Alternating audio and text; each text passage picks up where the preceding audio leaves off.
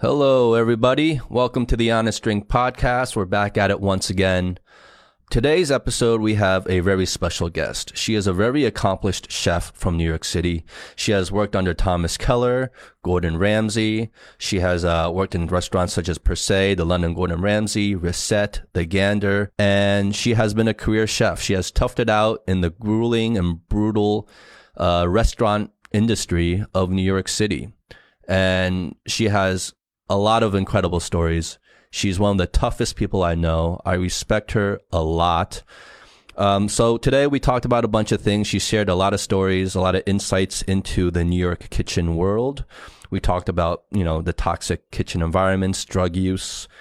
Uh, we talked about even the Me Too movement and the PC culture and how that has affected her role as a female authority figure over a very male dominated industry. Um, and we got into a whole bunch of other shenanigans and and chopped it up a bunch. So, without further ado, please welcome Audrey Villegas.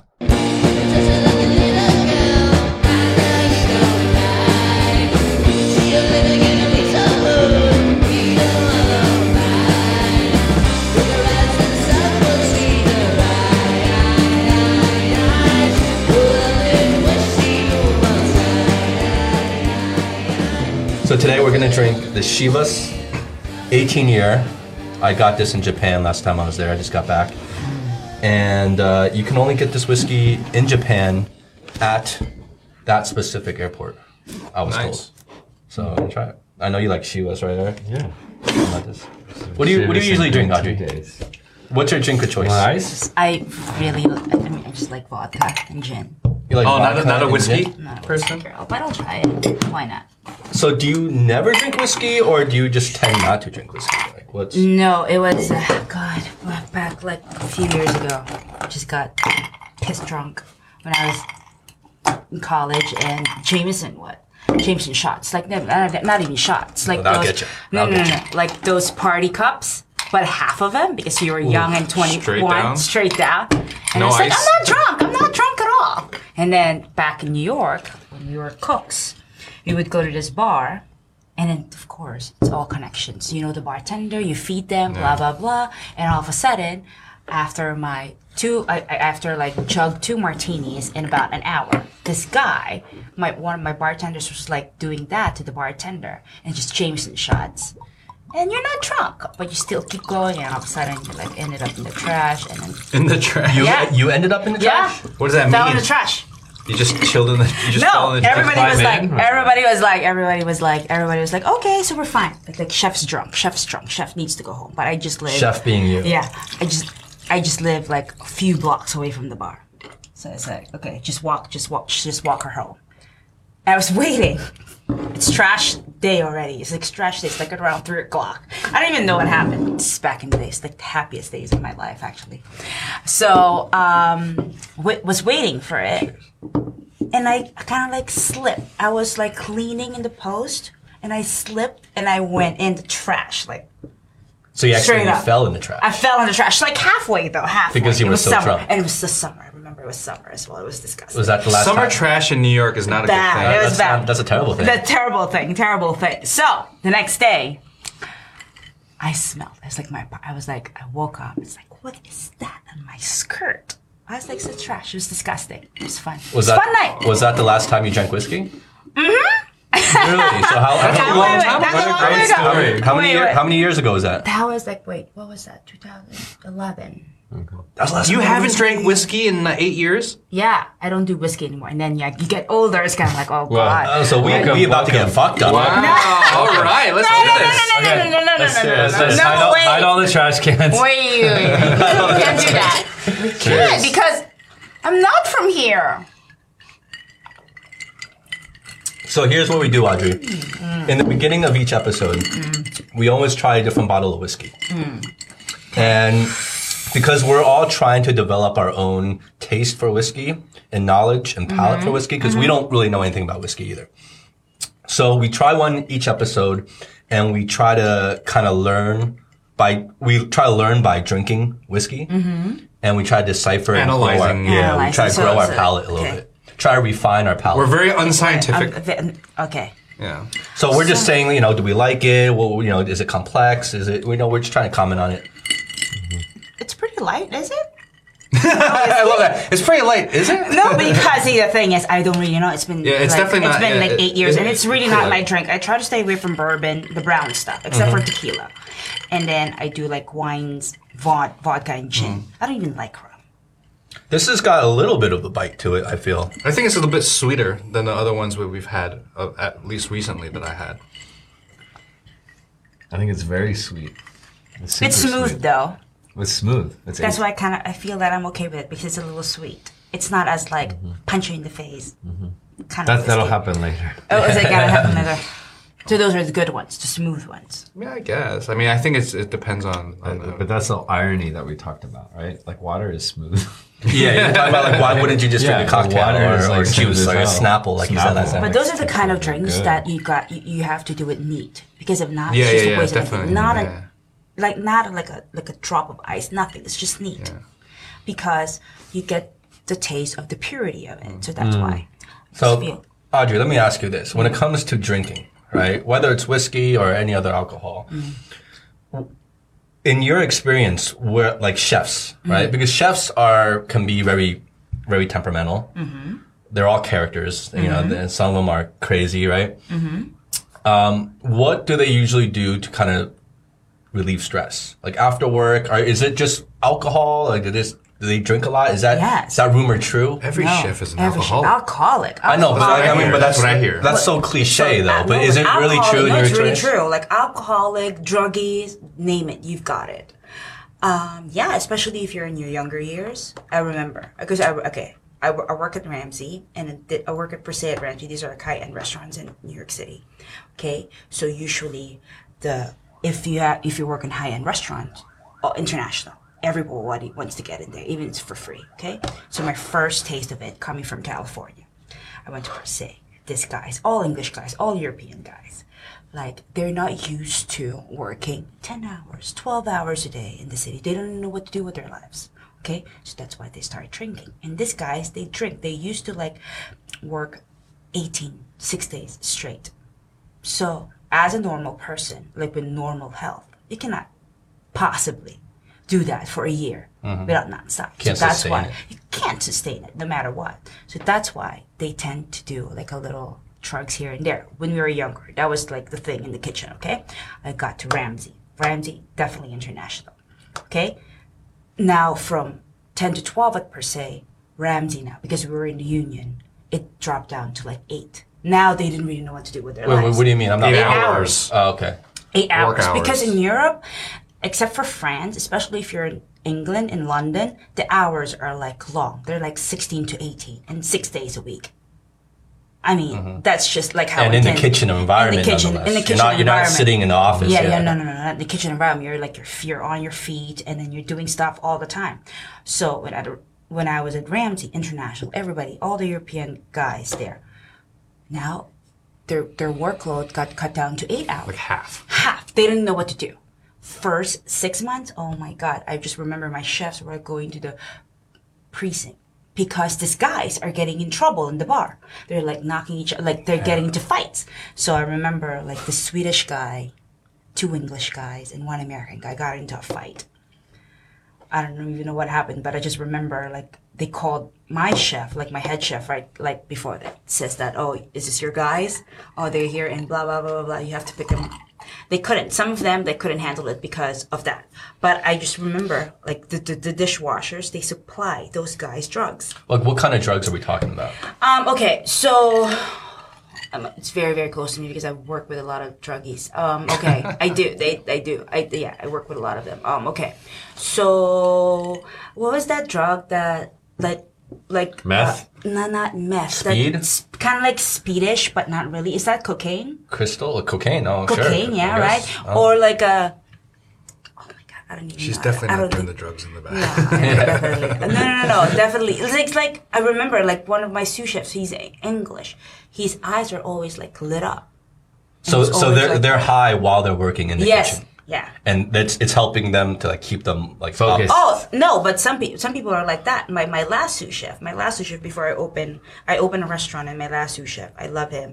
He was my cook before when I was at Recette and he was my sous chef. I, I I fired him because he was like on drugs. And I said I a couple of years later I saw him in the Lower East Side. And I just felt that oh this is destiny. I love him because he was a good employee. I was a good cook, and he knows my style, and he knows like how I do things. And I said, okay, you know what? Maybe this is the opportunity. Since he's cleaned, maybe this is destiny that maybe he should open the restaurant with me. Called him up, said da da da. I said he was like very honest with me. He said, Chef, I'm like glad I'm telling you that I just got out of rehab. When we saw when you saw me three months ago, I was in a bad place, but I'm doing this, this, this, and that. If you want me, I'll be forever thankful. So he was good for a year and a half. Like really good. Like really good. No drugs, gain weight. Usually like druggies are like that. Because there's no addiction anymore. Yeah, they they, they, They gain tend weight to, when they they, gain when weight. they're They gain weight so much. So like so like this guy was like typical all American. All American football from Jersey, big guy, comes from a football family, and but he's like really good. So for a year and a half, he was like that. He was like so big, huge, huge. And all of a sudden, we opened the restaurant. We opened the restaurant in Long Island. So we're all together. We're together for six months every day, every day. I'm like doing the menus, and he was just there to open the restaurants. For some reason, something clicked. Two weeks into opening a restaurant, the the chef owner pulled me. I said, "He's using again." I said, "Come on, like how how do you know?" Because Jesse, which is the the chef owner, was a big druggie as well.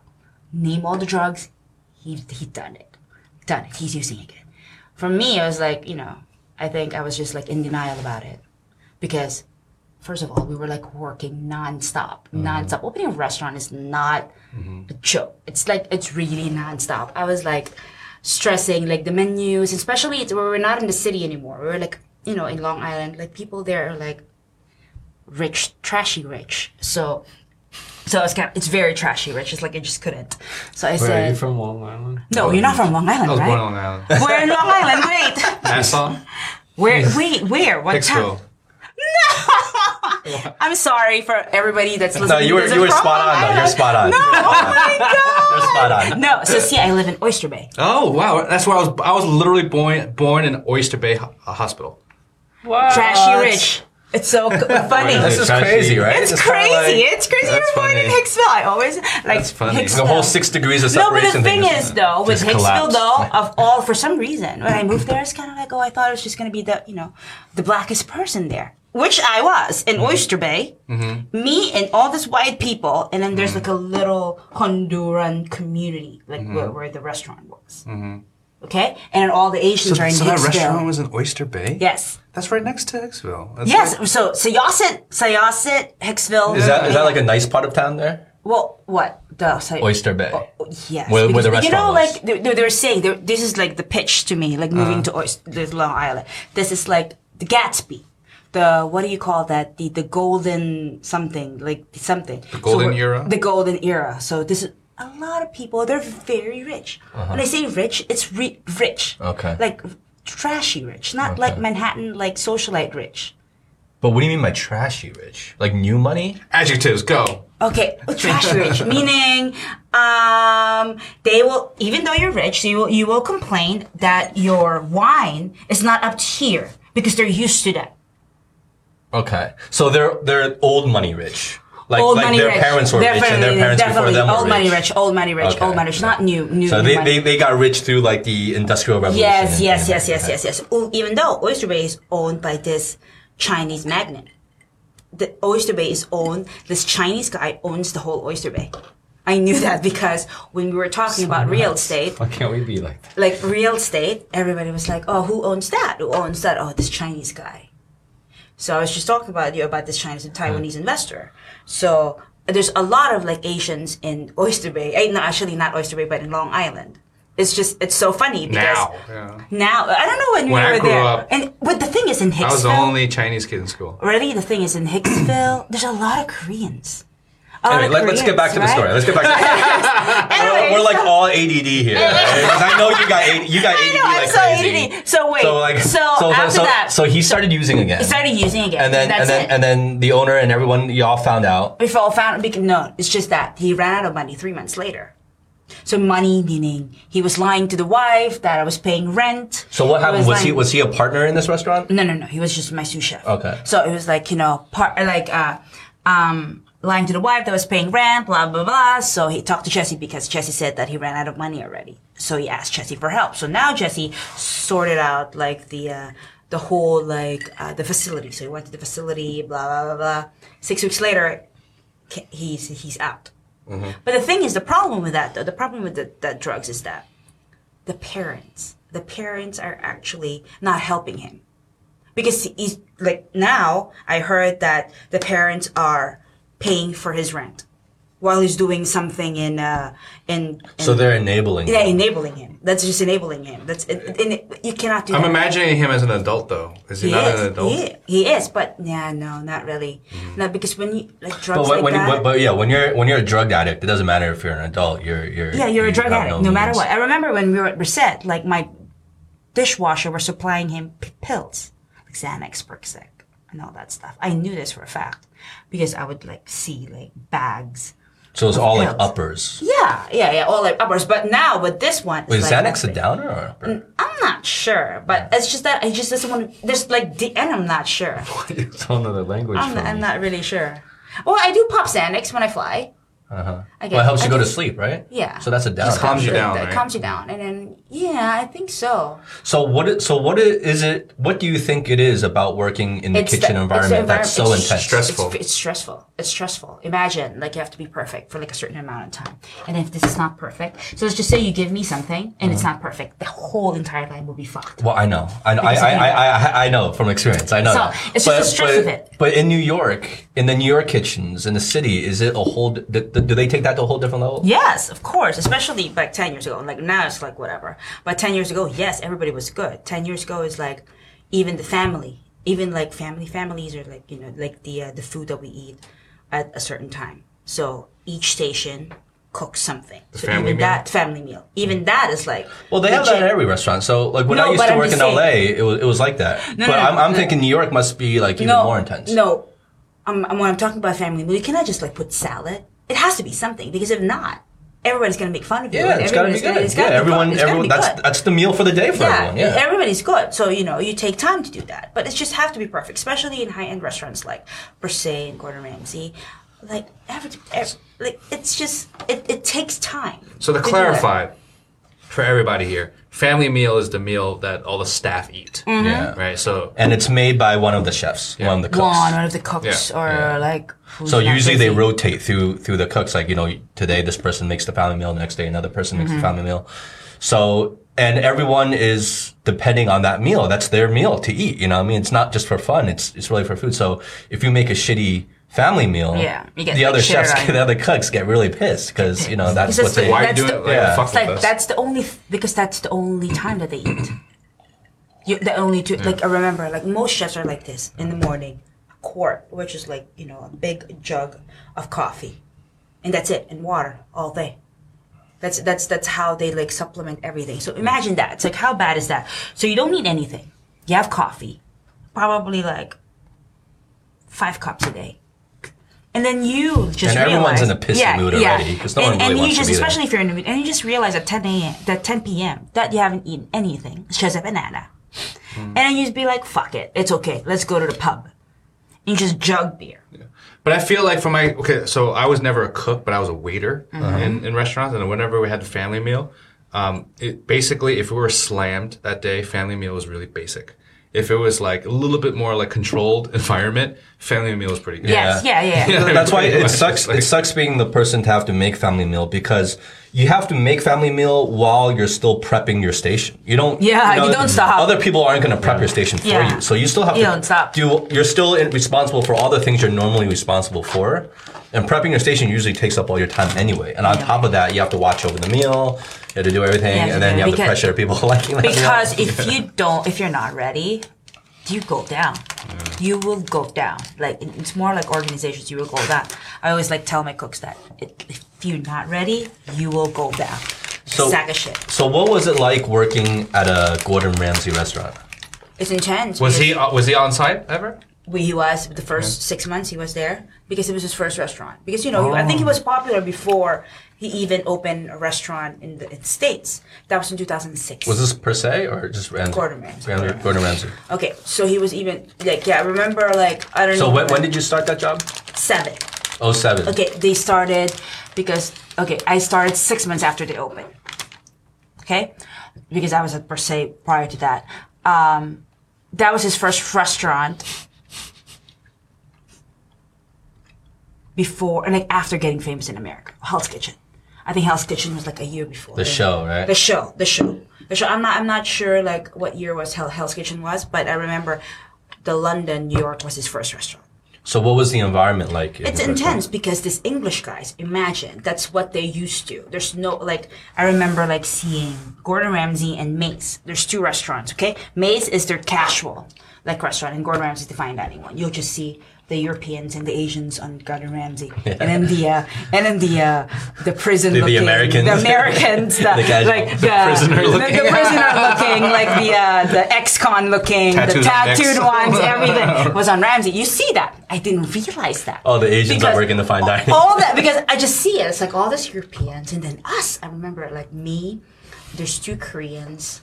The Korean, which is my friend. That's funny. Like, oh, that's just so. It's like so stereotypical. It's just so funny. But is that stereotype true? Because it really is a stereotype that Asian chefs are just a lot more like like precise. oh yeah, definitely. I only hire Asian people if I can. Really? So in your experience, this is this is what so my in your experience, What you are found that to be true. I'm Filipino. Yes, I'm Filipino. okay, okay. It's just so funny because my my I had a I had a Korean cook and then my my sous chef uh uh Curtis. So that's sometimes like this fucking white guys are like just like tormenting my kid. And I was kind of like, "Fuck you guys! Don't nobody touch him! Nobody fucking touch him!" I was kind of like, "Oh, you there again, the Asian privilege again." You're like, it, I always protect So, you guys. stereo- so there was an Stereotypes are true. Asian privilege. Yeah, no, with me, yes, because the fact of the matter is, they're good workers. They, I tell them what, and then they, they know But where what are they want. from? Like really from Korea, China. They're not like like like they're really from Korea. Kor- Or are they are they like American, American born? born. no, no, no, no, no, no. no, Hell no. no, no, no, no, no, no. If you're American, Totally different. gonna Don't, don't work. you think? Totally different. You know, like like how he was like lazy as fuck. No, totally different. See, the thing is, it's totally different now. The He's American, eating the American two family China, meals a day. totally different. American Chinese, American Korean, totally fucking different. Totally different from like this So you feel you feel that's an accurate stereotype. It is. It is an accurate. No, no, no, no. It is very accurate. It's very mm. accurate because you like talk. I talk to like my old bosses or like my my my friends that are bosses now. Mm-hmm. They're like, "Where the fuck are all these Asian guys anymore? Like Asian kids anymore? Mm-hmm. Like we don't see them anymore in, in New York. Nothing. None of this. Before ten years ago, everybody has this like." Asian girl like peeling fava beans like downstairs like like a ninja. It's uh, Nothing. what do they call it? The um, in school where uh, you know the, the minorities get um, can get into school was it affirmative action? Is that what it's Affirmative called? action. So it's like almost like affirmative action um, for Asians because you know I say that because I think I feel the very fact that I was Asian is the whole reason why I even got a job at Providence in the first Yeah. Place. When we're in culinary, so for, for you guys who don't know, me, Audrey and I, we went to culinary school together, right? So we've known each other for a very long time. Mm-hmm. time. And uh, I was one of the few one of the few students at that time that was in culinary school, but also working the in, real the- in- restaurant. in, in a real restaurant at the same time. And Providence of all restaurants, which was like super, it was like the most high fine end. dining Very in LA, high. yeah. And I think the only reason why I got that job, because I don't know how the hell I got that job, right? I'm like in culinary school. I'm like, uh, I just, I just went in. I just walked into the kitchen one day and talked to the chef. And I'm like, look, you know, can I get a job here? And he looked at me. He's like, you're either yeah, enough. yeah, yeah. he, look, he looks at me. He's like, come back Tuesday. and I'm like, okay. I come back Tuesday. Boom. I start working right away. And you know, back in the day, like about like what, 14 years ago, those are like really like That intense. wasn't an easy position to get. I found that out. was, like, I was naive intense. because I didn't know how coveted that position No, was it is until intense. afterwards. It is intense. Like those are the stuff that oh, just because you apply, you I'm not gonna take you. But now it's like whatever. Now, now you can get any jobs anywhere in New York, L.A., San Francisco. With that background, right? With that, that with that, like if you Yeah, the- well, that's no, what no, no, no, no. Fourteen years ago, you will never. Michael Cimarusti was was the chef Yes. name. Yeah, he saw he was on like Iron Chef and all Yeah, these things. yeah. So he, I remember the first thing he said to me, um, like the on the next day when the on Tuesday when I went back, what he said to me is like, look, if you if you do well here, I know the pay is shit, but if you do well here, you, you bust your ass. An education here will land you any kitchen job in the world. You will have your own podcast one day. yeah. Oh, wait a minute. Wait, how Yeah, it's like if you the work for? Apple, like if you work for Apple, you can go anywhere. I I don't don't know. know. I don't know anybody wage. does It that. was so. shitty. Yeah, it was Similar, similar. Yeah, it was around seven something. hey, It was- that was it like my thing as well. My first job. Oh my god, per se, I was crying. Imagine, okay, I didn't realize like what I was like getting to. I was 23. I told my dad, I'm moving to New York. I got an internship. It's either Chicago, it's either uh, Trotter's or per se. But I really wanted to go to New York. I said, Dad, I'm, I'm moving. I'm, I got an internship in New York. I'm moving. My dad was like, What? Why New York? Why can't you just be here? I was kind of like, mm, I really want New York. Dad was kind of like, whatever. I'm not gonna do anything. Try not to help you." whisper Oh, I'm not gonna help you. I was like, I'm not gonna help you. I'm not gonna do anything. Imagine 23, blah blah blah. Moved to New York. I said I knew that I was gonna come back. I wasn't gonna come back, but I got a room in Harlem, 110 Central Park North. Okay. At least there's a window. There's a window. Mm. Twin bed. I was It- crying. It was a little bit. It was not that nice at that time, right? No, At that, no, no, at that no, no, no, time, no, no, it was still pretty. Look, and I have to admit, remember, I underestimated. Oh yeah, yeah. underestimated. No, no, it's like it was like New York because he grew No, up. no, no. here. It's kind of like New York. because you'll in culinary, because we went to culinary school in California together, right? And so, and then in, in class, she would turn to me. She's like, you know, I'm gonna get a job in New York. I'm gonna do all this. And I'm like, and I just, and I looked at her. I remember at that time. And then I'm like, I looked at you and I told you, like, look, you're not gonna make it in New York. Yeah, yeah, yeah. I told you that. dead to your eye. I looked Dead- straight in dead- eye. I'm like, you're not gonna make it in New York. Said, You're gonna get killed in New York. And I said, I told her, this motherfucker thinks that I cannot make it here. Like, watch. No, because you came from, you grew up in Orange County, right? you grew up in Orange County. I'm like, this Orange County Cali girl, man. You're gonna go to a New York kitchen, especially as, especially as a, as, as a, as a female, right? Like, you're gonna go there and then I'm, I'm like, you're, you're, you're gonna get murdered there. And then, uh, and then now, all these years later, all these years later, you're you're very successful there. You end up running the kitchens, Yeah. and you're you're in charge of all these men who are under you. So, Yeah. What, what was that? What was that journey like? Especially, I think, like as a woman going going over there, especially in the kitchen scene, it's very masculine. You know right? what? Like now with all this Me Too, feminism, whatever that not, I never really thought about that because I was just like doing my job. Because in the beginning, I always like, yes, chef, yes, chef, put your put your head down and do the work, because that's what the norm. And I never really like, I never really get out of that norm. But it's just that I know what I want, and then I didn't really work hard to get where I was. It's just that the talent that I had speak it's, it's, it's speaks for itself, and everything just fell into my lap. so did you? Which is what so, it is. So I you- never really like work hard. It's just that like this bosses of mine at Ramsay were like they call used to call me pumpkin. I don't know why. Pumpkin. It's like call me pumpkin. I just Did you find that sweet or offensive? well, I was green. I imagine from orange. Like it's just the US European guys. Like, like they're like, like showing me attention. Like this guy's okay. I would just tell you about background about my bosses. Like this boss, Josh Emmett. He's very successful right now in New Zealand. Is a master chef in New Zealand. Very like celebrity-ish in New Zealand. Usually, like like every year, all of Ramsay's like heads will come to New York and do something. Like you know, kind of like a meeting For some reason, I don't know how, one day I was hanging out with one of my sous chefs and then Josh called this sous chef and then said, do you want to meet us? It's kind of like, oh, but I'm with Audrey. Shh, shh. Okay, sure. Bring him, uh, bring her along. So like I was just hanging out with all this like, Jason Atherton was there as well. Okay. Okay, all these big chefs were like used, like Ramsay used to, um, um, like like one of Ramsay's head chefs, and we would just go to strip clubs. Imagine. So Like, they I just took you to strip clubs. It was I was just a cook, and I was just hanging out for some reason with my sous chef. I was a cook. Were you were you the only girl? Yes. Uh-huh. And they're there like saying, we're in the cab. We're like pumpkin. We don't talk about this, okay? It's like, yeah, of course. Me, of course, I'm not gonna talk about this. I'm not gonna gonna like look at you in the kitchen tomorrow. No, of course. Look at you. I was like, So they just took you in like one of the boys. Yes, all the time, all the time. So that's why our relationship, like, that's why I think, like, Josh and I, which is my boss, our relationship started. He always, like, fa- he always favored me. Just, not, not because of, like, you know, I'm a girl and I'm, like, sweet and whatnot. Just because I think he saw something in me as well. If I was dog shit, he will never, he will, they will never give me attention your, anymore. character, you'll never your character and talent proof. Yes, I don't think I don't think if I was dog shit and I was just like oh la la la la and then I'm just like doing this thing, I don't think they will give me attention. But I think you were also just tough enough to be in that kind of environment. Like even if people were in that same shoes as you, where they maybe they didn't feel any like upright like sexism or or it wasn't you know they they they were liked, but that's still just a really tough environment. You have to have a really thick skin just to be. Oh, there. super, super. But the thing is that the thing is when I was there, just Justin like saying that was like my first year in New York, 2007. After being like, not not molested. I'm not gonna say that. After being like, like it was like really hard at per se.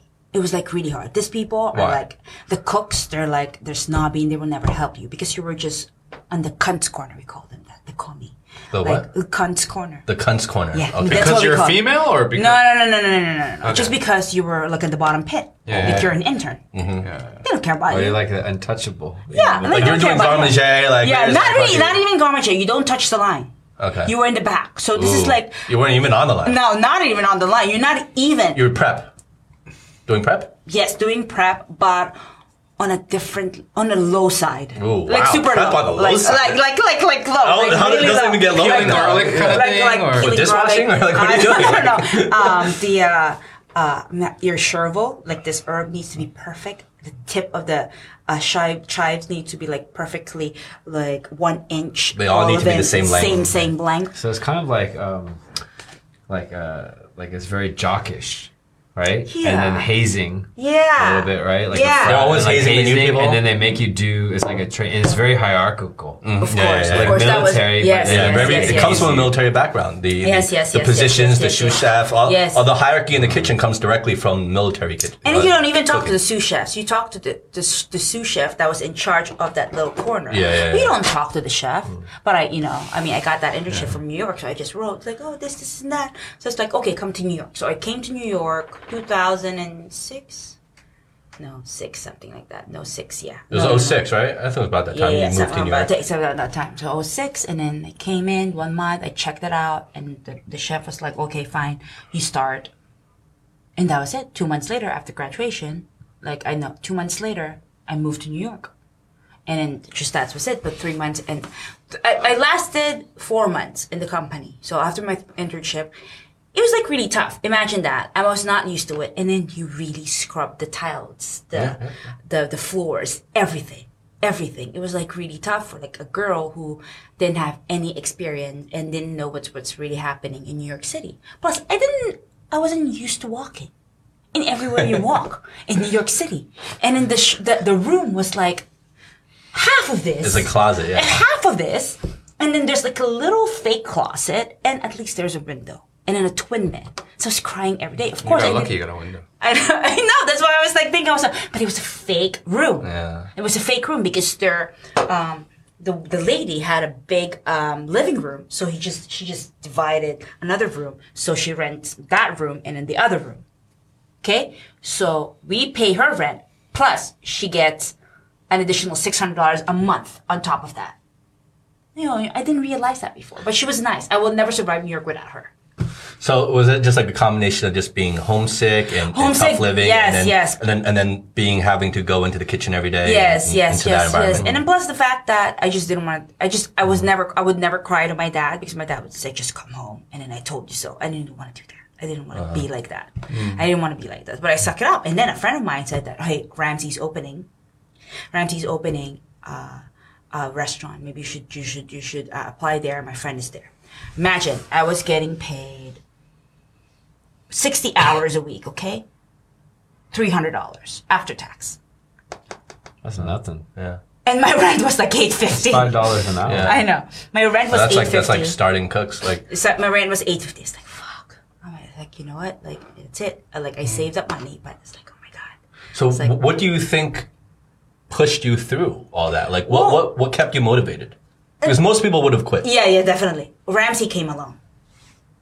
Ramsay offered me 1850. 1850 and then this thing. And then now, So how long were you at Ramsay for? three years. And then, so where you did you just start? You started off just as a line cook? Yeah, I was in the cunt corner. Uh-huh. No, no, no, not even a line cook. You don't just start as a line cook. Okay, yeah. You're way on the, come on now. Yeah, yeah, yeah. No, no, no. You just start as a line cook. So you're in the bottom, bottom. So you're in the corner, like picking herbs and whatnot, like, um, like, a, like asking all the chefs if they need anything else. That's what you do. I, so I did that for two months. Two months I did that. And then I got promoted. I got promoted to entremet. Entremet is uh, the vegetables, but I'm not a cook. I'm just the g- I'm just the girl that pots all. Wow, so they were very well staffed there. It was a hotel. Because I never worked in a kitchen where, as a cook, you had support from like you had your own interns basically. no, no, no, no, no, like yeah, yeah, yeah. cleaning, like giving you pots. yeah, and, like, no, no, no. So the thing is, you, with, like the, that, no, no, that was no, no, unheard the thing of. is, like- the thing is with like the setup, the setup at Ramsay was that the vegetable, the entremet picks up everything. So he needs, he or she needs uh, a, a backup. So I'm like, I'm like the bar back for him. For some reason, he like that that that main cook like fought for me. He's like, no, I think Audrey's great. Blah blah blah. Two months in there, I got promoted to uh fish poisson uh like yeah poissonnier. I got promoted. fish prep or Yeah, fi- fish. No, line? fish cook on the line. Didn't know anything. That was like But that, but that's strange. Why would they? Why would they put you at fish? Fish is usually the last the sous chef has a little crush on me. I'm kidding. I'm Oh, kidding. really? I'm kidding. I'm kidding. No, because for those who don't know, fish is usually the last line position they usually put you No, I think it's a little because it's the, one of the more delicate meats to work. yeah, definitely. So you really have to, and it's very easy to overcook or undercook. So you have to really yeah, know what you're doing. you. I was telling you, okay? This is like me, one, two, two Asians, me and this other girl, Korean girl. Uh-huh. Two girls and one Asian boy. The Asian boy always gets yelled at. Mm-hmm. Poor kid. I got yelled at. Poor the time. kid. Poor kid was kind of like, go home, get the fuck home, you like, Mm-hmm. like, like go to fuck home. But of course, you're strong. You just don't go home like that. Of course, if you go home, you're like a pussy. They don't do that. You, I don't- went you don't. You, you don't. you're like, okay. I fucking went home. I got I got up out of there real quick. I no no no. I did, you just like no no no. You don't do that. You don't do that. Of course, you have to like. Okay, see you later. I don't like you know. You have to Watch prove. cartoons. I moved to fucking Shanghai, motherfucker. Like, I got as far away. So I was like, what? You have to prove that you're like strong. You have to prove that you're strong. So now it's so different now. So now they're pitting it. They're pitting us together. Two Asian girls. We're both good. She's the only one that. So you guys were competing. She's the only one. She's a friend, but she's the only one I get insecure about.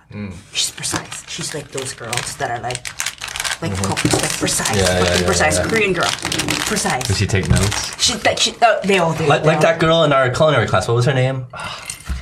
That real alpha girl that was oh, had to be the best at everything. You don't remember Oh, yeah, yeah, yeah, yeah, yeah, yeah. forgot her name. Whatever that name is. Like, she's not a cook anymore, is she? I don't know. I don't fucking know. Um, I think I'm the only one who's cook. Oh, and Thai. Um, so she's like precise, and like you I get you get insecure like that. You're like 24. 24. It's like, oh yeah, Eugene did this better. So the sous chef's like, oh, Eugene did this better. So Eugene cooked meat better. So like, so she was in the past with the chefs, and I was in fish, and she was just there.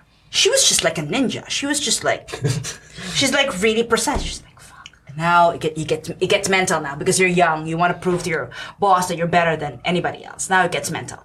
So what what what, did, what happened? Did that did that push you? Did you Yeah, did you of move past fish or were you? Yeah, of course. I moved past fish. So what, what what did you? What was the next? Uh, uh, saucier, saucier, Oh, which okay. is meat.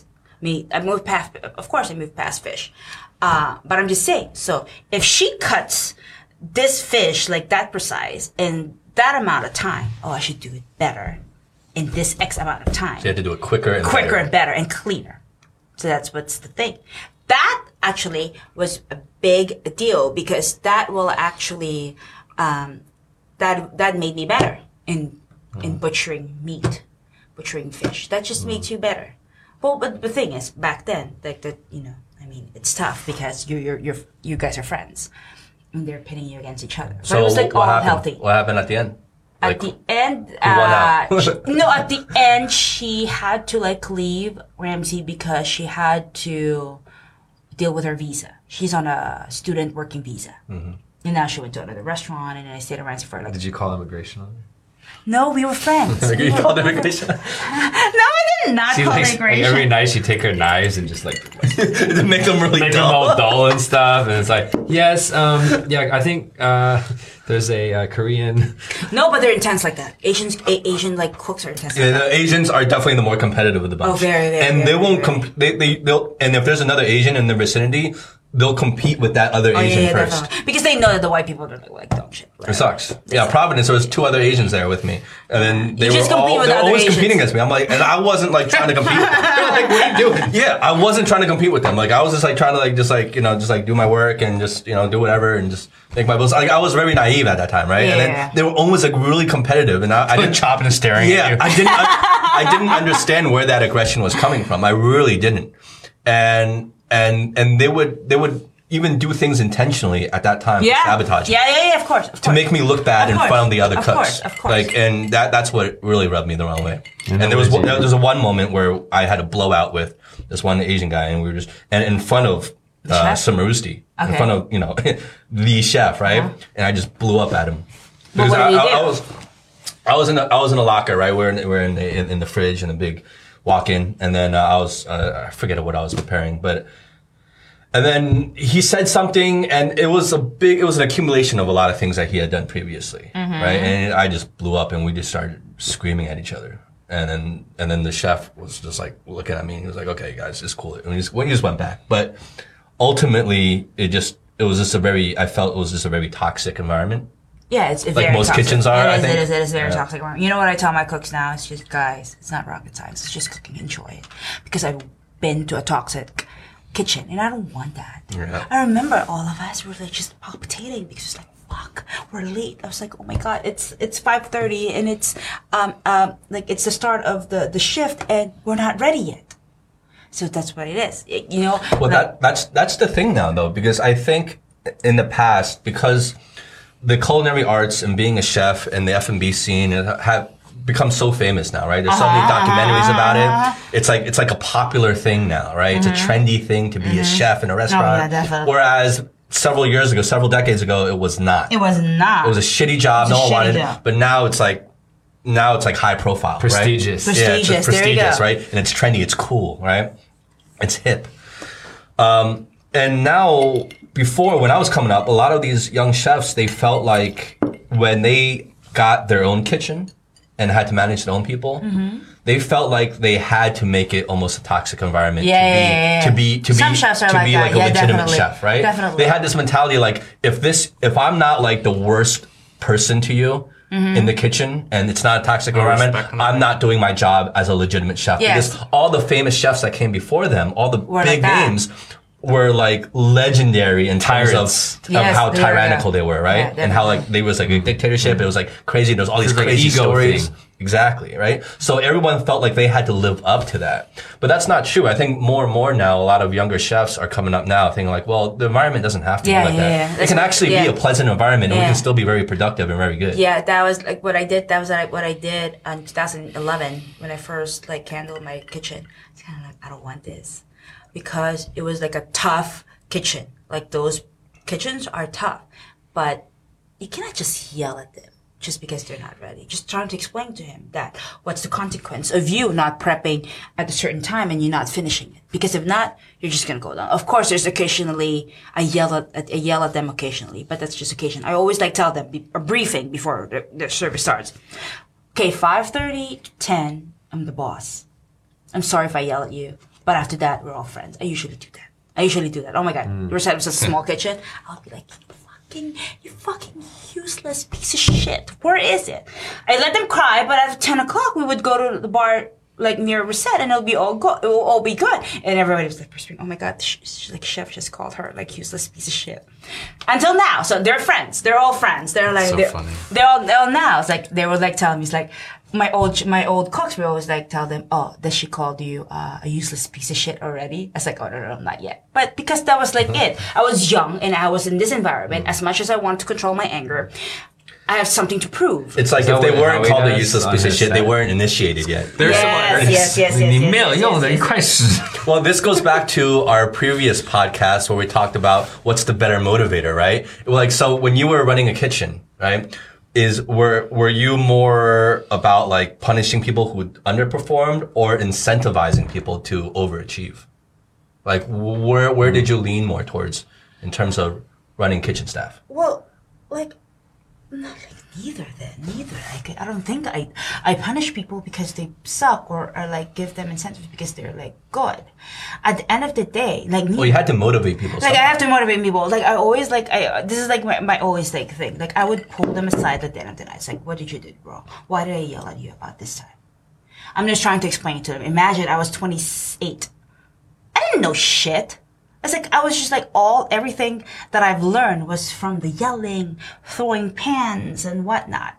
But now because I'm a little bit mature back then, I was kind of like, okay, so what's the best way to do this? I still yell. I will still yell at you, but let me, let me like, let, let me like put this in a very very mature way for a 21 year old. Why I yell at you? So you're trying to relate. To yeah, I relate to them like something. It's like okay, because you know what? Back in the day, I was telling back in the day, if you did that to my old boss, you'll be out. Well, do you think do you think the people under you, uh, if- if you were to put yourself in their shoes, they're performing out of fear of not Yes. getting yelled at, or are they performing out of they know that they're going to get some sort of, you know, reward or some Both, sort of both, both. Like were they trying to please you or were they trying both, not just to be both, yelled at you? Both, both, both, both. But the thing is, I guess uh, the thing is, uh, saying to the cook that, hey, good job, good job, is a really good job, goes a long way. They will make you feel better. It will make you like really feel better, especially coming from Mm-hmm. Because it's rare in the kitchen. It's rare in the kitchen. Rare in the kitchen, Rare in the everyone will give you an I was like always like say like thanks guys, thanks for thanks guys, thanks for the uh, uh thanks for a good service, something like it goes a long way because it, But that's to everyone. But when you single someone out and tell them they did a good job, that goes a really that long way. really a long way. Because that doesn't happen like, often. Yeah, that that yeah that was. But that's And powerful. It That's is. powerful because like imagine like when you were the you know in the The cook. the C's corner, right? Yeah. And and so you don't know what the fuck's going on, right? And people Sure. are yelling and getting scared, and then you get even more nervous, and you're trying to bust your ass. You're trying to observe everyone else do the job, and then you're trying to get better. And then maybe one day you have a good day and you cut that shit, you know, whatever the herbs in a pretty good way. And Yeah. you've been trying, right? You've been trying. So then the guy who really knows his shit, who has decision making authority, comes over, sees you do it in the right way, and says, damn, like that's pretty fucking good. Yeah. And that's all he has to say. But you've just put in like three weeks of effort. And then that connects the dot with that. And then you're like, oh, like I'm actually not that bad at what I do. And this guy thinks I'm good. And then bam, like that's probably worth like two weeks of hard work. Yeah, Right? absolutely. Yeah. And so it's Yeah. not even about incentivizing or punishing, although that happens in the natural course of things. It's about connecting the progress Yes. of what Exactly. you're doing to the success of the kitchen or to the expertise of the head chef. And then you kind of look at him as a mentor, I suppose. And then if you see them as a mentor, you're just going to work harder. You want, if you're just a dick tyrant, then they're just going to do shit because they're afraid of you. But if you're a good mentor, they will go through There you walls go. with you. Yeah, yeah, right? there you go. See, this is this is the, that's a difference though. Too. Good, good point. Good point. See, I'm trying to do that. I'm trying to be their mentor. Not I'm trying to be a tyrant. I'm not trying to be like the general. I'm trying to be their friend Hmm. in a way that that I like that though. This is like what I like in my kitchen. That like. I teach them like how to do stuff. That's why I like that kid. The kid is like the kid has been in America for four years. The Korean kid barely knows English but can speak English. Didn't have any, um, didn't have any um, um, experience and whatnot. So these fucking white dudes that are like 41 that are my cooks in Long Island were like tormenting him. I see it. I see it. But like, how were they tormented? Like this this guy was kind of like whatever. So when we were cleaning, instead of like saying they would share like soap, he was just like grab it mm. to him, and he was just like his bullying. Yeah. bullying. Bullying, It's yeah. kind of like I pulled the white guy and said, "Dude, what the fuck? What the fuck? Mm-hmm. You can't just do that." I said, "You can't do that. You can't do that." Even though everybody knows that I protect him. Like you can't just do that. This is just like foul. Like what's the problem? Like it has to be something. Intimidation. Yeah, it's, it's it has to be something. It has to be. It's not the kid because the kid is just the kid. The kid is like the kid. It's like it has to be something. It's like, oh, chef, I'm sorry. I'm sorry if I did that. I know, no, no. I was like, you know, it was like a foul, foul, foul, foul moment for me. But you know, I'm just like stressed. Okay, but you cannot do that to him. You just can't. You know, you just can't. It's just bullying. That's the only thing that I hate about. Like, I will never, never, never wanted anybody to feel bullied in my kitchen mm. ever, ever, ever, because I've been through it, and I don't never wanted it. And it changed the next day.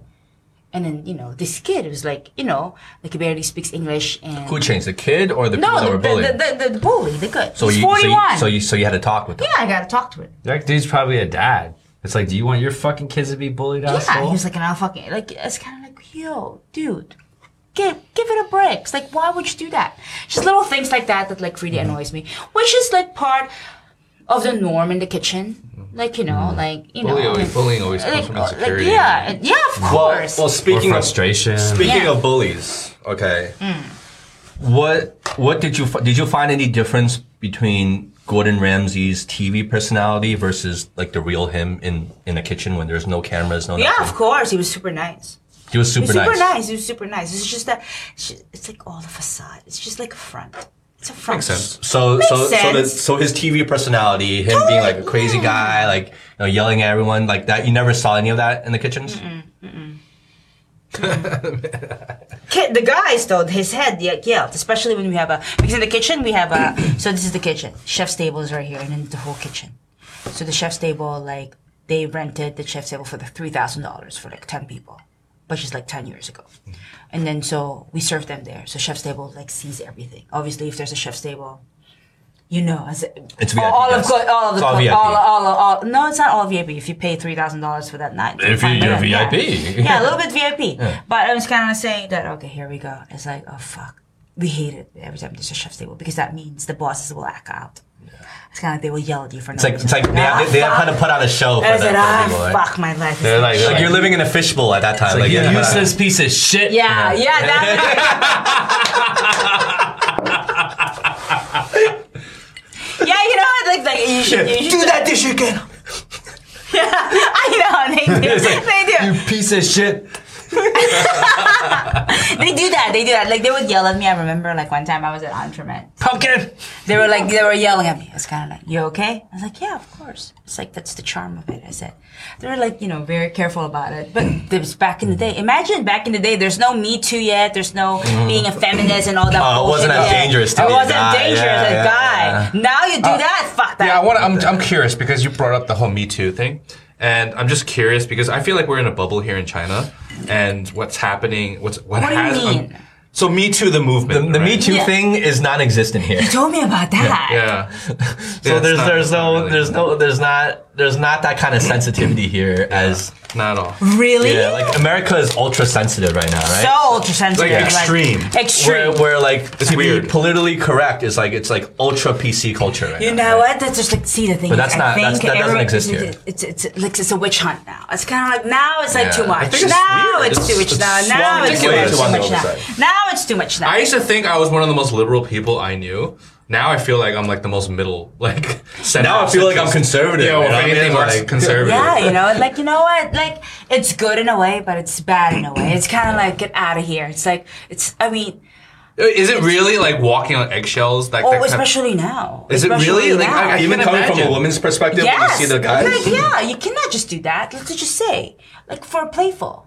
If I like touch your ass like that, it's, I can't do that because I'm a boss. Mm, you can, and then, but, you know. but I'm just saying, I'm just saying, like mm. you, like being an asshole, you know all this stuff, and it's mm. kind of like, oh But yeah. do you think it would But be I'm not same- getting. The thing is, I'm not gonna get sued because I don't have a name. But Jesse will. Yeah, yeah, yeah, because they're targets. This is this is what's happening. Not Mario Batali. This is what's happening with John Besh. John Besh is this New Orleans chef, pretty big, like you know, because you know New Orleans chef. So he does not necessarily did the whole thing. It's just that I'm John Besh and you're my chefs, and you torment the the uh, the the hostess and the the waitress. But I see it, but I don't stop it. Now yeah, this yeah, this yeah. th- you waitress Yeah, yeah, yeah. sue him, Yeah. but since I'm the big name, Yeah. I get sued. You go Yeah. down. I go down. All, all the headlines are about yes, you. at all the headlines about you. So now So it's because almost of you, as if like you directly were Yes. tormenting them. So now, the because you, because what you, what you sue him and what you did affects me and then my corporation, and now everybody's like falling. Batali definitely in the pig Yeah. because I saw it. You saw it. I saw it. What do you I mean? I remember. I remember when we were Spotted Pig 13 years ago was the hottest thing. Spotted pig. Yeah, have you been? Yeah, delicious. Yeah, yeah. Del- Back in the day? Be- because Pig like two blocks from Merced, so we're always there. So Batali, which is like like macking some waitresses, this kind of like fuck. He's a superstar. It's like was like with his like disgusting hair in orange. Um, like Wait, did he really wear the Crocs Yes, around? yes, yes, yes, and his shorts. so back in the day, Babbo was like the big shit, like thir- four, yeah, yeah, 13 yeah, years yeah. ago. 13 years ago, so we would go to Spotted Pig. You can't get into Spotted Pig. It's just that we get in because it's like 12 and 30, and then that's the Couldn't thing. even get in Babbo. No, you can't. You can't. So you see fucking uh, the uh, Mario Batali. It's just like macking, like just harassing people. It was all good because he was a superstar chef. But like, Everybody how, knew how, about it. How was he like macking or harassing? Like it what was just he- like grabbing like the waitresses like ass. So he was just- like, oh, yeah, he was like intense legit. No, no, no. So he no. wasn't just hitting on girls. No, no, no, he, no, he was no, no, actually no, no, harassing. Actually them. touching. Actually touching. Ah, oh, so, they, so that's, Especially- that's, so, but that's, see, see, that's, that's, why crossing he got in line. Crossing the trouble. line. That's why he got in trouble. So that's why he got in trouble. Yeah, so that's too much. especially like Spotted So you saw this? Yes. With your own eyes? Yes, back in the day, like because you don't know any. This this chefs are untouchable. in Yeah. Yeah, they're untouchable. But I agree with that. Like that's that's crossing the line. Yeah, for sure. But I feel like verbal flirting and stuff like that. What's wrong with that? No, no, but let me ask you. Definitely. Not, not, not that this. I'm not defending. I, I'm just Don't be so curious. defensive. Okay. like, so when you saw him do these things, like let's say grab a girl's ass, or who are these people? Were they were they pe- staff or? Staff, cut- staff, staff, staff. So staff how guests. how were these? And they were females, right? Yeah. So how were they uh, reacting to it? they were like nothing, like, ha, ha, nothing happened. Like, ha. ah, Was it like a nervous usual, kind of like they were afraid to do Yeah, it's anything, not- so they just like it accepted wasn't- it wasn't- or were they it's like genuinely like into it? No, like it what was wasn't it? into it. It's more like, oh, you touched my ass, like ah, like and push, and then Like inside, inside. So they're they were like clearly un- so they were clearly uncomfortable Yeah. with it. this old guy. If you're a yeah. 23, Yeah, fucking year inside old. they're like that filthy pig, and they're like ah, you know, and then they go home. Because you're a and they're like. She couldn't do it, yeah, Yeah. because she- they're they're just a waitress, She and needs he's, her he's job. fucking She Mario gotta- Batali. You're a 23 year old and the hottest restaurant at that time with this hottest chef at that time in New York City, like what are you in gonna New do? York City. You make probably 400 or 300 a night. And back in the day, Yeah, cannot afford that's, to lose that's that. killing it. Yeah, three four hundred a shift. That's killing it. We cannot afford to lose that. But that was the thing. That was the thing with them. And then plus, Spotted Pig has three floors first, second, third. The Yeah. third is like the private one. Jay Z owned it, and, and you know, Ap- uh, April Bloomfield and whatnot. So all this fucking things happens in the third floor. Ooh, have you That's ever been up to the third no, floor when it was popping? No, because it's not, it's not, it's not public. So if but you heard a lot of stories. Yeah, I have a lot of stories. What kind of because I have stories a did lot you of hear? chefs are like, this is the thing that you know they do drugs up there. They the the waitresses. They get girls the up there Yeah, the girls up there, especially all this like fucking piggy.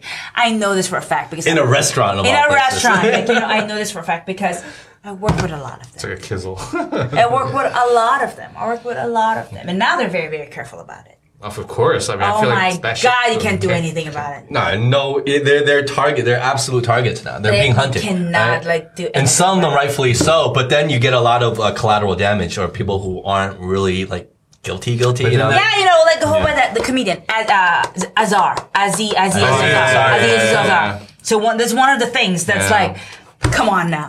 Yeah. It was like This- a date. Like It was a we went date. Back It was a date. Well, like, so first of all, there's a whole range of behaviors. It's not like black and white. There's a whole range of behaviors. And on the extreme, you have the really bad stuff, like the Bill Cosby's or the people that just should go away for life, right? The people that and there's a whole range.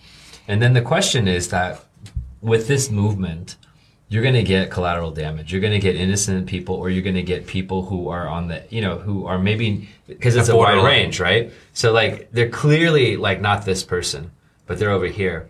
But then that means that all of these people here are afraid to do the previous bad stuff. So then the question is: Is the collateral damage worth like cr- changing the entire culture and then what happens if it shifts too far and then you start the number of people you persecute is more than the peop- the previous Yeah. regime who persecuted these women and then it's like this tug of war Well, either way, you have victims, right? So, on in the, in the original way, the victims are the women that are being Yeah, harassed. So those are the victims. Mm-hmm. yes If you go swing to other side, maybe they get saved, but then you have collateral damage, Right. and those become the victims. Victims. Yeah. So you're just replacing one victim for another. another. victim. but the previous level of victimness or whatever hood is far exceeds these guys. I don't know about that. I don't know about that because I mean, because every girl think, was, like, think about harassed. think about if you're sure and i'm not i'm not understating the the the severity of that but i'm saying like i think it's just as bad if you're an innocent guy and all of a sudden publicly very publicly your entire image and reputation and career and your relationship with your family gets completely ruined because people think you're this pervert or this this this rapist or whoever It's when, when, unacceptable. when you haven't done that now now everyone is alienating But themselves but no, from you, it's along un- with your family along it's with your kids. unacceptable. Is But you can better? count on your hand probably a few hundred people who've been crucified like that, whereas there's probably millions of women who've suffered. So like you're talking millions of women who have suffered some kind of you know harassment and you know hundred if not a few thousand males. So I mean at this point in time. It's very clear where it doesn't make it right. It's not justified. But if you just look at the amount of victims on each side, it's not even comparable. It's clearly not Of course, compar- yeah, but yeah, but that's why it's a movement. But it's just, I just feel that some women are like doing this uh, uh, out of spite. Yeah. yeah well for sure Yeah, yeah, yeah. It becomes a weapon. It's And another it weapon. becomes a weapon. So because you, you, you're gonna have you're gonna have women there taking exploiting this. Yes, right? there you go. So of course, So, yeah, this- so that's why that's why some of them are like some of the, the articles like out there like you're gonna I'm have you're gonna have the Je- Jussie Smollett's of the world. You know what I mean? Like Yeah, there fucking, go. you're gonna you're gonna have yeah that shit. okay. So I'm just saying uh, this John Besh thing, he didn't actually do anything. His people did something. I'm not saying that Mm. he's completely innocent, but the fact of the matter is he lost everything. So Because it of that went one too incident. far in this. It went too far. This went is not. He's far. not Bill Cosby. He's not Mario Batali. Mm-hmm. It's just that he did it. He. I, I'm not saying condemned because nothing really happened. Not, not like the, I don't think. I don't think like anybody got raped or whatnot. It's just that it's just a little playful thing in the kitchen, which has been happening for like a long time. But now nobody nobody can touch anything. Like another thing, Ken Friedman. Ken Friedman is the owner of Spotted Pig. He's the one that's like really like disgusting. That's why Spotted Pig is not Spotted Pig anymore because of mm-hmm. that. They lost everything. Um, they're the one that actually touching, like really like grabbing, and then I like threatening the late the, the women. They're like, if it wasn't for me, you'll be like gone. I'm gonna hmm. black like list you from all the restaurants and whatever. There you go. So this are those are the things. It's not like okay, okay. It's not like Weinstein needs to like really go to jail Mm-hmm. for like what he did because he raped someone. And then Well, really, he's the like- pos- poster he's like, boy really, he's a poster of- boy. of- yeah, of- but you know, of course, he's a. F- come on now, he's a rich white guy. Nothing will happen to me. What happened to him? Nothing. What do Well, you think? What's happening well, right he's now? never gonna rebound from this. So Never gonna rebound, his but he is filthy rich. He can like live off like his like money right now. Oh, I'm just sure. saying. I'm just saying. Like this is like my my. And he'll still like, be able to do things behind the scenes. Yes, so you exactly. Don't really you know. don't really sure. know. This is what I'm saying. This is what I'm do telling right? you. This is what like what I'm telling you. This rich white kid, white white white dudes. There's nothing gonna happen to them. My my my cook was like telling me, "Come on, chef. They're rich white dudes. Nothing's gonna happen to them." Especially what's happening right now. I'm gonna like shift from like kitchen to the education. But what's happening with paying universities right now? Yeah. they found like this The whole uh, university the whole admission uni- scandal, admission thing, yeah. admission thing, USC, Yale, Stanford. Let's be real here. They're like rich white people. They're probably gonna get some. Well, there's sort also of, like- rich Asian, Asian people, Yes, you're right. How about the Chinese? Like, Yeah. Well, I see. I, I think they're making a It's story rich out of people. something that's It's always been people. happening. Always and will- been happening. and will been continue to happen. No, no, no, no. The thing is, As long as people have money and there's people that want money, You know what's wrong with this, this thing? One, they paid the middle guy. There's a middle guy in between all of So them. there's a business being made. The There's an Trump, industry out of it. The come on. Kushner, Kushner, Kushner's father, which is uh, Kushner's father, Jared Kushner's father, donated 1.5 million to Harvard, so that the two kids can get in there. It, it happens all the time, but it's just that for some reason, Aunt Becky Another one. And Felicity Huffman paid a middle guy to get in their kids to a fake scholarship to USC. It was like a rowing, like a rose, a rowing, uh, um, uh, like a gig. But the, the, the kids never rowed before. But that's like really like to the extent of it. Come on. But you know what's funny? It's like it's how like, we it's go like, it's like, USC on U- a it's like USC of all schools. Like I went to USC, right? Yeah. So it's just like Like, if you're gonna have to pay money to get into a school, won't you pick something better than USC? Exactly. And then Like I went to USC. like, like, like, like, if you're gonna pay all this Yeah, money, yeah. like no, pick- but USC pick is Princeton, good. Harvard, no, something. USC like, is good. USC is No, good. it's Come fun. It's really and it's good, but come on, if you're gonna pay money, if you're gonna bribe someone, if you're gonna commit a crime to, to get into, Of course, of to college, course. I'm not why gonna- not pick the best college? Better Of be, course. it better be fucking Stanford.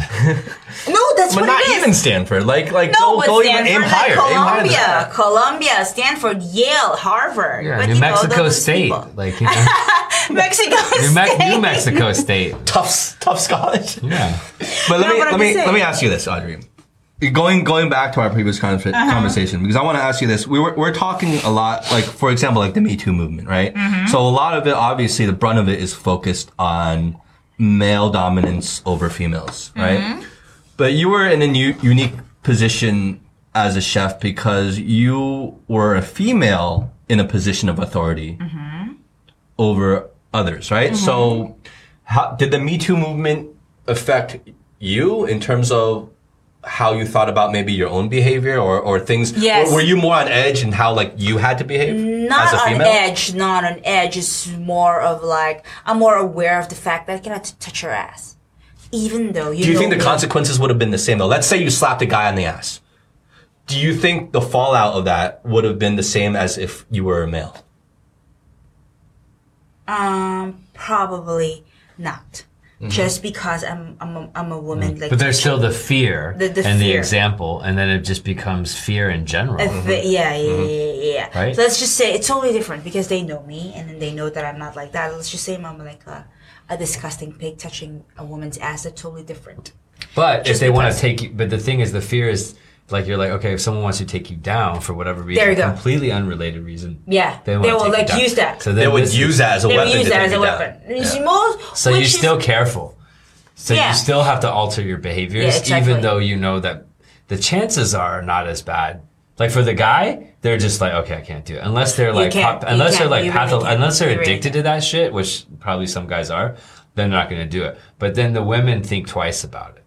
Why'd you look at Howie when you said addicted to that shit?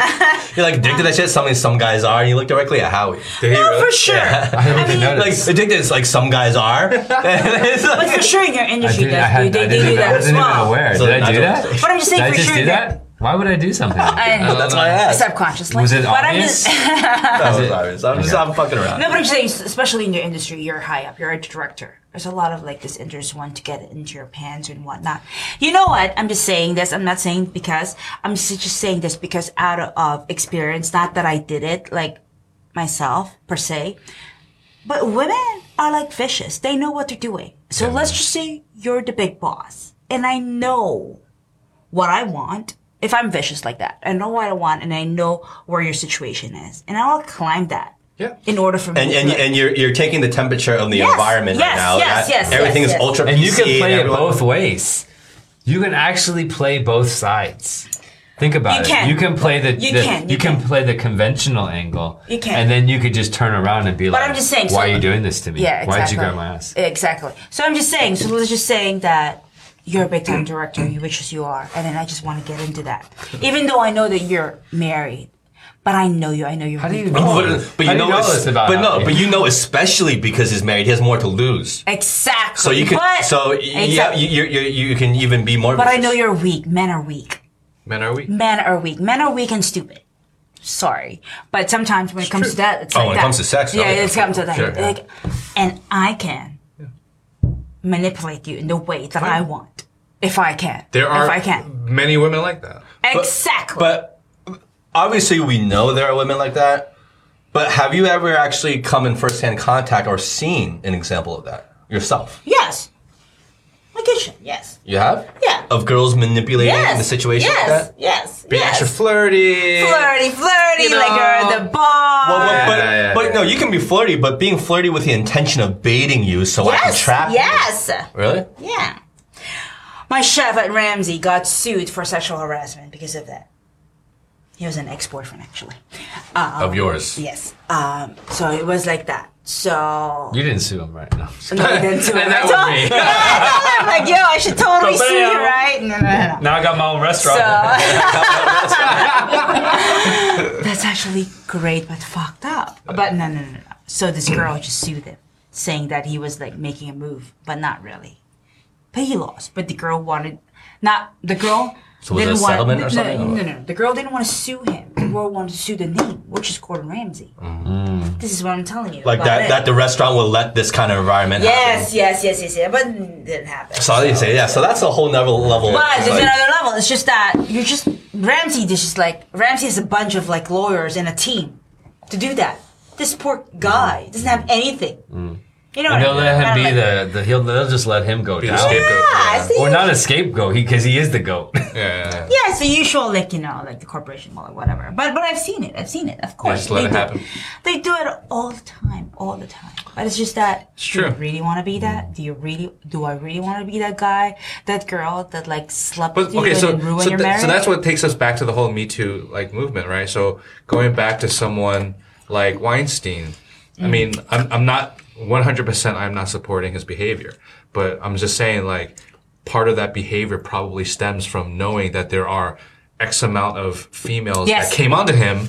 You know, that tried to work their way up and he allowed Yes, it he and allowed- thinking that, well, if that happened over here, maybe it can happen over here. Well, you feel like he got conditioned to behave Well, that way? well, I think it's just like a uh, not, not necessarily condition, but maybe because of other people's behavior, he may think a certain way towards the women that are not privy to that kind of.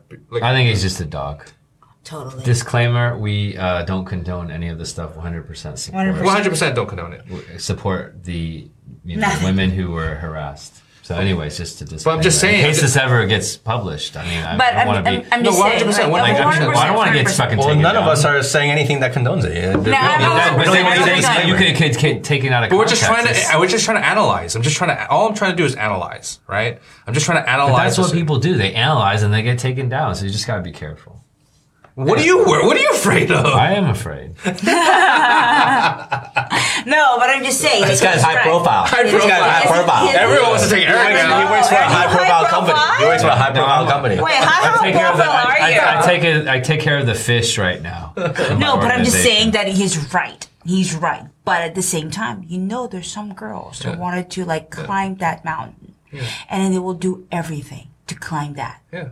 You know, there are some girls like that, and there's some girls. It's that's why it's kind of like I'm 50-50 when it comes to it. You know, I don't condone it. The rape things, like I think he needs to go to jail. He needs to like pay for what he did. So as Batali, because I've seen it, like in my own two eyes. But at the same time, there are guys like Besh, there are guys like Aziz, Aziz, uh, Aziz Ansari? Aziz Ansari. Aziz Ansari. Like there's guys like that. They're like it's a witch hunt. Well, that's why I think it's, it's situational. You can't just, you know, put a cover on on all men or all Yes, men of of course, power of course. or whatever. It's Of just, course, that's what you you don't do. But the thing is now what's I happening. mean, look. The, the I think the, the the general like thing that we can say is that any kind of victim is a bad victim, right? And they're definitely more in this realm. There's many, many, many, many more female victims than there are male because I mean that's just how things have been for a mm-hmm. long time. And just because there is a very, very, very small number of male victims doesn't mean we should ignore the male victims. And at the same time, we do need to have the perspective to say that it's like a thousand to one ratio or 10,000 to one ratio. And we shouldn't overemphasize all victims are bad, but it's like a 10,000 to one ratio. There's like 10,000 female victims for like, you know, one or two male victims, which doesn't condone the one or two male victims, but there's a perspective here. And the people that try to go either way to the extreme are, you know, like they're not doing a service, right? Because if we put all the attention on the one or two male victims, then, you know, mm-hmm. then we are doing the 10,000 women a disservice. And if we put all attention on the female victims, you know, yeah. so tell me about this thing that you you're, you're am I saying blocking that it? Nonstop. you're saying that the Me Too movement here is like It's non-existent. yeah. It didn't, it didn't translate here. so for sure it's happening here. Oh, for sure, but not as a, the, the Me Too movement itself isn't happening. The the things that cause the Me Too movement are happening here, of course. But it, there's no culture of Me Too here. There's So not, there's say, not that sense of let's culture. just There's not that culture. say I'm in the kitchen and I get harassed. Nothing's gonna happen to the chef that harassed me. I don't They're just know. not Nothing's there. gonna They- happen, How but- about the big But it's not a company? it's not a witch hunt here. That's for, for like the, the, the, you know what I'm saying. the, the well hold on i think we have to apply some some nuance to this Okay. so there are probably lots lots lots more women that are being harassed in china For sure. and um, there are less and there probably aren't very many women um, who are manipulating the system either like generally speaking because there is no movement so it's we're, it's just you know it's like There, there's no ladders there Yeah, there's for no them to climb. Well, I mean, there, all of this is nuanced, but there's really two things happening, right? Like all of the stuff that's happening is still happening. And maybe these companies are becoming more progressive. And at the same time, because there's not this crackdown, then there's probably less people that are exploiting this Yeah. Crack. All I'm saying is there's no spotlight and there's no witch hunt like there is in the U.S. or less. Yeah. What what what is happening is still happening for sure. Very rampant here. But it's not. There's no. There's no witch hunt here for it. So let's There's not that culture Oh, in terms of Except for PC yeah, culture. I mean, there So was one Chinese guy that was involved in this, but that was like he was in the U.S. But So, you- wait, so wait, but but talking about like you know because we're talking about Shanghai now. Mm-hmm. You're new to Shanghai. You just got here like a week ago or whatever it was, right? So what's Mm-hmm. Yes. what's your whole pers- like? You've been here for a week. Obviously, you don't know it yet, but what's your first impression? Like, what do, what do you see compared to to New York? it's just bigger. It's uh, Bigger.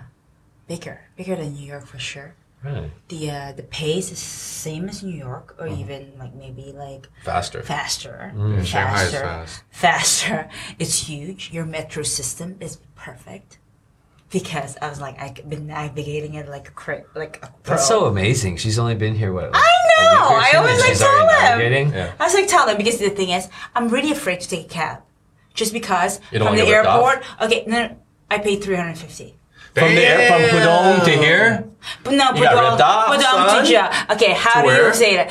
Uh, to Huangpu. You- you- J Jianggu, Jianggu, What's- J Oh, I Jing'an, Jing'an. Jiang- No, no, no. G J I A N G U O.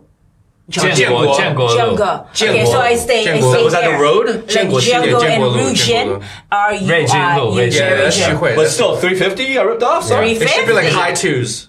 It should have been like 250. Yeah, Yeah. mid- mid to high twos. So I got said- added 100. I, that's what I'm saying. So I'm just saying, it's like, fuck. At least they didn't she get real jack because people would yeah, get really get I've heard, jack. I've heard people like it went like almost like a thousand. Like like, No! like, so, yeah, You know, you know what? Like so, Japanese tourists. Because in Japan, if you took the same distance, it would be like crazy. Okay. So then, so the Japanese tourists come, and they're also very polite, and then they're just like, okay, seven hundred US. Yeah. Fuck. Yeah. You know, Japan. And then the Japan. Japanese, they're just like, okay. Uh, In it Because it's Japan. expensive. It's, it's expensive as hell in Japan. I went to Japan. I Japan. took a would be seven hundred US. I took a the taxi from. I mistakenly took the taxi from the airport into the city of Osaka. Oh Jesus. And I was, I was like, I was just looking at the Oh view my the whole God, time. Yes, like, I know, What we the did it fuck? What the fuck? Stop what the the car. fuck? What the fuck? We're on highway. We can't stop the car. What the fuck? What the fuck? I know. It was I like know. hundreds of dollars US. I know. Like, you know, Holy okay. shit. And I'm like, what the fuck? And it's then so so, I got weird. out and I got to the hotel and I asked the bell- the first thing I did because like once we open the door, the bellboy comes to like greet you. I'm asked the bellboy. I'm like, look at that fare. Is that is that is that fair? Is that right? You know what I mean? And then bellboy's like, yeah, like this cast because they have different taxi companies Yes. in, in Japan, and they have different tiers. So if you're like at a very like that- some are very expensive, some are a little cheaper. Super. I happen to jump into the really expensive one. see, the that's what I that's what I thought about Japan. Everything in Japan was like okay for me because coming from New York, but the fucking cabs.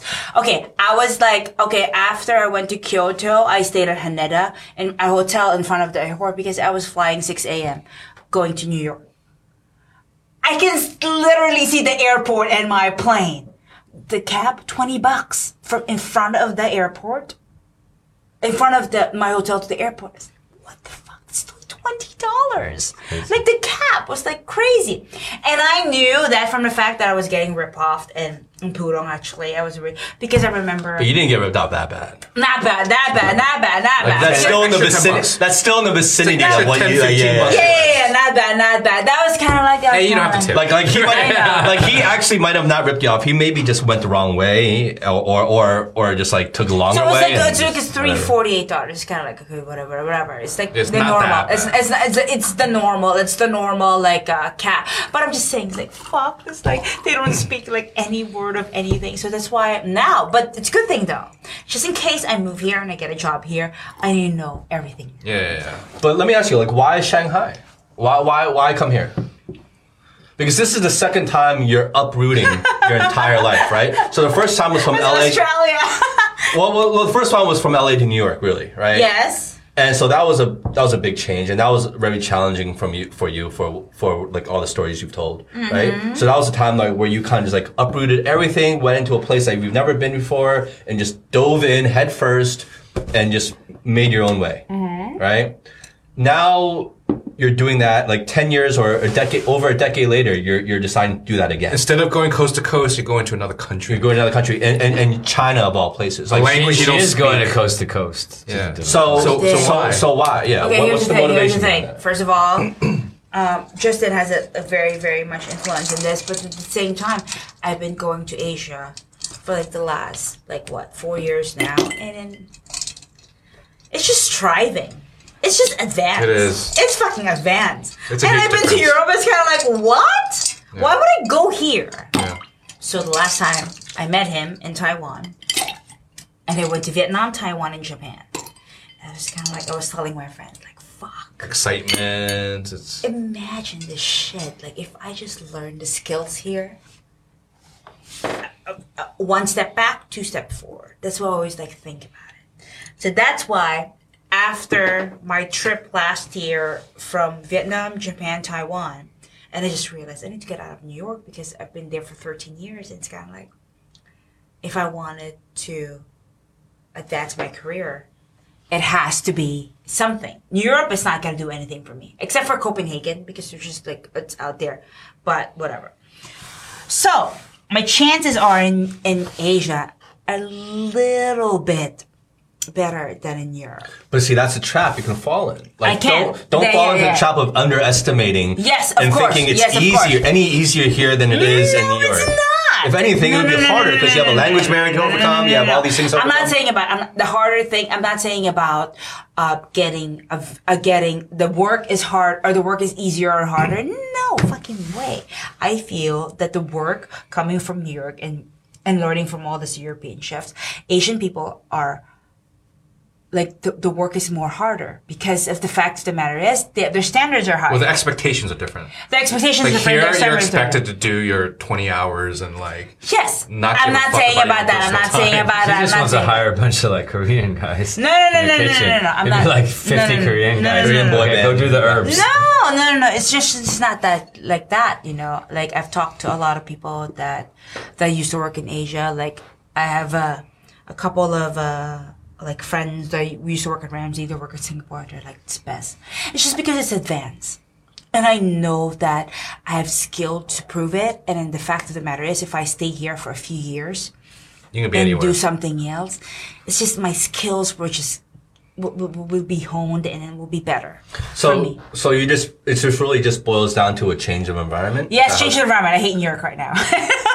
I just like I just can't be in New York. What What do you think are going to be your biggest challenges here? Like, like Getting is the what about the language language barrier? Language barrier for sure, and work working visa for sure, for sure. Because what the fuck? Like, hmm. why would they hire me from New York? Or Yeah, like the process of getting a working visa here has been has become even more complicated. Yes, especially now what's happening with U.S. and China. You know, you have to you have to prove that you've never been to jail and stuff like that, right? oh really? I no, no, no. Because I have I'm changed because I, I lost my business visa. Okay. So um, I'm not. I haven't been working for the past couple of years because I'm on a marriage visa.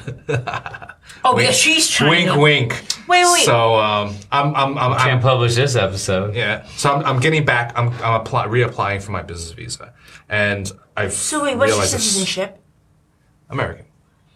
And what? And how? How? co- Okay, it's like a, vi- like a marriage visa.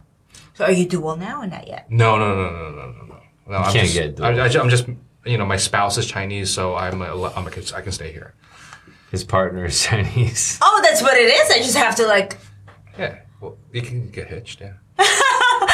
It's like America. It's kind of like, Two oh, years. let's just get hitched and then that's it. Yeah, but then Just to pretend You're gonna be looking for a Chinese husband now. right? Why don't you just pretend he's Korean? It's fine. Yeah. It's the same. Okay, But, go then, ahead. but to get a business visa, there's a lot of things. First, you have to. It, it blew my mind. Like I, I literally had to bring my college diploma here. like I haven't used my college diploma It's a in like how long. It's a lot. You have to get the certificate uh, to show that legally you have never been to jail, you've never like you know committed a crime, and so you have to get it from like the police department or something. Because in China, like wherever you live, you have to register in the local police department, so they have your record and stuff like that. But in America, you don't do that, right? It's like so. I- I've been like doing the research to figure out like how am I going to get mm. that stamp that as to well. show Yeah, that I that and too. where's my home? I haven't lived in America in like 12 years. like, you know what I mean? Like, where do I even go? I don't even know what to do. Yeah, it's, it's I think, complicated. I think It's there's great. like I think there's there's challenges everywhere, and I think there's challenges in China, and like clearly there's certain things that make it difficult for any foreigner to live in any other foreign country. It's not just China. So wait, question: How long have you been here? I've been here a long time, more than ten years. More than 10 years, Yeah, okay. but I think like if you're a foreigner going to any country. Why should they make it easy for you It's unless true. you can offer something? But I think going back to why, you know, you're here is that there might be challenges, there are challenges everywhere, but the pace that you talked about of Asia and the, how things are changing and how things are growing is faster than anyone anywhere else in the world, right? And you know, if you think about, um, if the you- hell does that mean? I don't even know. I don't even know. hand down. Oh, hand Okay. down. And But if you think about if you think about what you've observed in terms of you know like the subway system, um, you it's know, great. like- China's great. like all these different I love things, it. Cleaner. and you think about the pace of change in that, and then you extrapolate that to food, to entertainment, to other things, then the pace of what's happening in Shanghai is at least equal to the pace of what's changing in what's happening in New York. And I think so- it, it's far exceeds. it- Oh my God, it's and- far and- Right, and so it's fine. Let's say that it's equal or it's more. So it makes sense to take on because then if you take on the new challenges here, you're going to learn from that experience. Hmm. And it seems like you're quite excited about what you've seen so far, and you spent 13 years there. If you were going from here to like, you know, a very slow paced place, then it'd be a different reason. Totally. But you're actually accelerating. Totally. You got to work through. Some I feel like you're taking on a bigger challenge now. It is. New York was know. one challenge. I think but with more upside. With No, no, more no, no. upside. Yeah, the thing is just that I'm just like saying, coming from New York, it's like this is totally a different beast. It is. This is a totally a different beast. Mm-hmm. Even though I see a lot of foreigners and whatnot, it's so hard. Like if I actually like ended up moving here, I have to learn like a little mm-hmm. bit of Mandarin for mm-hmm. sure. Like, you Basics, know, yeah. Basic, basic, But there's basic. plenty of but- people here- if you want to work in the kitchens with, with you know with Chinese staff, you're gonna have to. No, but not necessarily. But there's plenty of people here that I've met, even chefs, that barely speak Chinese. Literally, they all they can do is turn left, turn right. I want that, thank you, and I'm, I'm hungry, and that's it, right? Like, th- But like, it depends. Like ten phrases. It, it depends. and they've been here for It ten depends. years. We- Yeah, we it didn't depends. talk about your background, but just through the conversation, you know, I get the sense that you've been, uh, you know, like an executive chef or like a quite significant chef, and you have a significant career. So if you were to come in, if you went to some small ass restaurant, then maybe it'd be a little bit more difficult. Mm-hmm. But if you went in and you went to a, a slightly more significant restaurant and then you have a staff, then you would probably have a layer of staff that could actually communicate with the Yeah, local that's staff and you can communicate. You know, so I don't think like if you were to come here in your first job out here, maybe that'd be kind of weird, Yeah, right? definitely. But like I mean, from what you said, like going into New York and then like living in a tiny apartment with a fake window or a small window, and then working. Oh, well, for, when you first started yeah, out. and then, and then working for Ramsay, it's like at this point the upside is huge. China would just be like a mini Ramsay, and then you know, like you've already gone through like the whole Ramsay thing, right? Yeah, so it's yeah, like yeah, to go through another Ramsay, it'd be like a mini Ramsay. yeah, definitely. Well, you're given, but at the same time, 100% Eric. But at the same time, you're giving up a lot to come here. You're risking a lot to come here Mm-hmm. because you're giving up a cushy job in terms of being a chef, right? Mm-hmm. in terms of being well respected, Credibility. wanted there, in terms of your position, you're coming from an executive Are chef you well position. known in New York? Like, if I dropped your name, could I get into some restaurants? Because I'm going to restaurants, New York next month. What? I just need to get where, in. Where do So you, should where do you want to go? Where do you want to go? You have to tell me. Yeah, he, he's been trying to go, trying to go to 14th Street Taco Bell. Get in there. You have to tell me. I have to tell you. Yes, No, but of to course. make you to make your way there. to make your way in New York City up to an executive chef Mm. and to have your own restaurant and people wanting to partner with you and actually wanting to throw money behind you. I mean, that's a dream come true for for most people who want to get into most, the yeah, culinary most, yeah. you know industry and career uh, to make that a career. Mm-hmm. And now you're just like up and leaving all of that Mm-hmm. to come to Shanghai to take on a whole new daunting challenge Mm-hmm. is is is insane, Mm-hmm. right? It, it's crazy. Where you can't utilize that cred that you built in New York. It doesn't. You can't. Yeah. To, to a certain, like your resume is going to look good Yeah. for people who know what they're looking at. It's going to look very Yeah. good here, but you don't have that same leverage. Of course. right? Of course. And then and then the pay that you're, especially the pay that you're Yeah, used course, to getting in of New. York, is gonna, not going to translate over here. Of course. Yeah. Of course. So, with all that, of course, I, I've, of course, I've thought, thought about that lot. Of all. course, I've thought about this. Like, Well, she's thought about this for a long time. for a like, long yeah. time, for a long time. Not really for a long time. After after I come back from my Asian trip like last year, after Japan, it's like, what the fuck am I doing here? It's like, we're really, what the fuck am I doing here? It's like one step back, two steps forward. So with all this, I know that I'm not gonna get paid as much as I was in New York. And then all this like prestige is not gonna be there.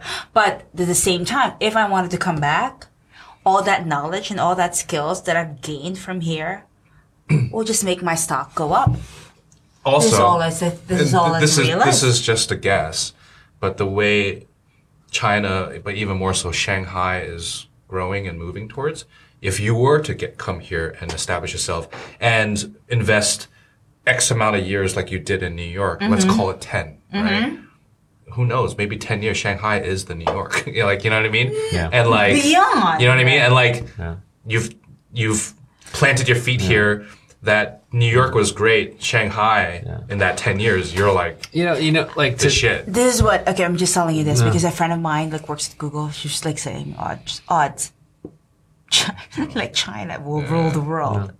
It's kind of like that's what I think as well. It's like you know that's why that's why all this like tension between U.S. and Europe tariffs and whatnot. That's the only reason why there's tension is because America's like, yeah, they're afraid. fuck. They're afraid. I'm just saying. Just, That's I'm the just like, only I'm just reason like, why there's what the tension. fuck? It's huge, and it's a lot of money involved and whatnot. And then your pre- the president, I don't know what his name, but I just Xi know. Jinping. Okay, is like really like putting his foot down with Trump. Yeah. He's That's got a why I was kind of like. he's- he's so strong the, you have to like to say, like just a little bit of things like the businesses, the Chinese businesses in the U.S. are gonna get affected by this, but in the long run, it will be good for Chinese people, and then it will really fuck the Americans with all the shit that's happening right now. Yeah, it's I'm gonna be saying. a big It's a really big. coming Uh, ten but- years, but, man. you know, I think like just taking it like quite like a, just more at a practical level. So I've been here, you know, 10, 15 years. And in the very beginning, I'm sorry, but from where? from New York. Texas. Oh, look at you. Yeah. From Texas. Oh, And I'm not like any kind of food connoisseur, but I am a picky guy. I know what I like. say the least. And I, You have your standards. I have my standards and I like standards. and um, and when I first came out here, it was hard to even get a burger, you know. And you've been, you, we've known each other for like ten years, and you've seen me complain my share of terms of the restaurant quality, Yes. the service, service, the food, you know. yeah, And then like probably in the last two years, yeah. How many times have you heard me say, "Oh my God, this restaurant is like the fucking best in the world"? We constantly, In Shanghai? we constantly And do it's that. and we're not even talking Chinese Yeah. food. We're not talking Yeah, Chinese yeah, food. yeah. We're talking Western it? food. Okay, Like, what and we're like, this is the best in the world. Yeah, and What this is service it? is like way better. Yeah. And It's some amazing and stuff. Down like I do a little bit of traveling, and I spend t- just like anyone else. And you know, I was in Italy this year, and like the last three years, I've been traveling a little bit more. So you know, I've been to like Charleston, I've been to Savannah, I've been to L.A., I've been you know around Texas, I've been to Austin, I've been in Sydney, Japan. I've been to Italy, Florence, Barcelona. Barcelona. Like I mean, pretty regular, right? Every quarter. And it's finally got to the point where I got to eat my words, man. I gotta eat my words. It's like whatever food you want here in Shanghai, it's pretty damn. That's crazy. It is like literally. crazy. I want to back up what you said because when we first met and we first hung out, I- all I did was all talk you did was shit about talk China. shit about Shanghai And China. Talk It's a shit whole about 180 now. Yeah. It's crazy. But in the beginning, when you first got here, even when I first got here, it was like that. It, was, was, not it was, it like you couldn't really get good Western. there was like one crap. Mexican or one to two Mexican restaurants. and the only like thing was like Element Fresh. Like that was the only Yeah. thing here You know, basically and back how then. Like, specific it gets is like to me. Then this is, I think, this is the litmus test. Is I'll have a particular thing. For instance, taco bar in Beijing, because a lot of these are they're run by a combination of Chinese staff and you know Western. Americans or Asian Americans, and you'll have something. So the pulled pork melted cheese um, sandwich, grilled sandwich. And you have that particular sandwich, and you say this is the best pulled pork melted cheese sandwich that can be made, and it is the best I've ever had in my life, and it is that good. try that next and time. so, like, I have a list. I have to go there. to I have a that. list of like 10 things. And then when people I recommend go there, they're like, yeah, this is pretty much the best. But the other thing is that China also has a very simple advantage. It has the best Chinese. Chinese food. Because it's fucking China. Yeah. Yeah. So then I go to Country Kitchen, which we talked about In on the last show. Yeah. And it was like, I can get the best fucking Shanxi, you know, hand cut noodles that you can get on the planet. So then you're just like, okay, well, what is driving this? And what I realized was it's not tradition or anything, things, those are normal factors. It's economic development. It's that when you have a place where you have people that want to pay money for stuff and it's growing and the industries are growing, then the people who do the best job of making that food, Will come. like you, for instance, will come to Shanghai, will come to China, and then Yep. there you go. And that's like, that's, it's that simple. That's crazy. well, Audrey, you definitely have your work cut out for you here. The competition is fierce. Fierce. It's okay. It is sorry. fierce. But honestly, um, you are one of, if not the toughest people I know in my life. no, I'm serious. I'm, I'm, I'm being dead serious with you right now because I I ran my course with you trying to underestimate you from the very beginning. did. It's so an Asian thing, though. In, in culinary school, I, I underestimated you. He very did, Uh, but the you know, I'm sorry. I'm sorry. I know it's just it's just stereotypical, but Asian guys like tend to do that. But uh, I, and I admit it, I did. And you you've proved me wrong every single time. Hey. And you for for someone like you to have toughed it out and to have had the career that you have in the environment that you have and to be willing to take on the challenges that you're taking on now is you're, you're just one of the toughest people I know and it's incredibly inspiring. Don't cry, okay? I'm not gonna cry. I just need to get a working visa. God damn it! I don't care about your words. I want to work with visa. Let's drink to that. Here it is. But, Look at that. Audrey, hey, good luck. is. Good luck in. Shanghai. Here I wish like you the best. getting Yeah. something Yeah. in Shanghai. Yeah. And anything you need me or us to help you with, just let us know. Definitely. We do. We do. The Cheers to that. Cheers. The Cheers to that. Cheers. Cheers to Cheers to that. Breaking her whiskey drought. Yeah, whiskey drought. the first whiskey you've had in like what, like eleven years, Ah, like the 11. and you didn't fall into any trash cans.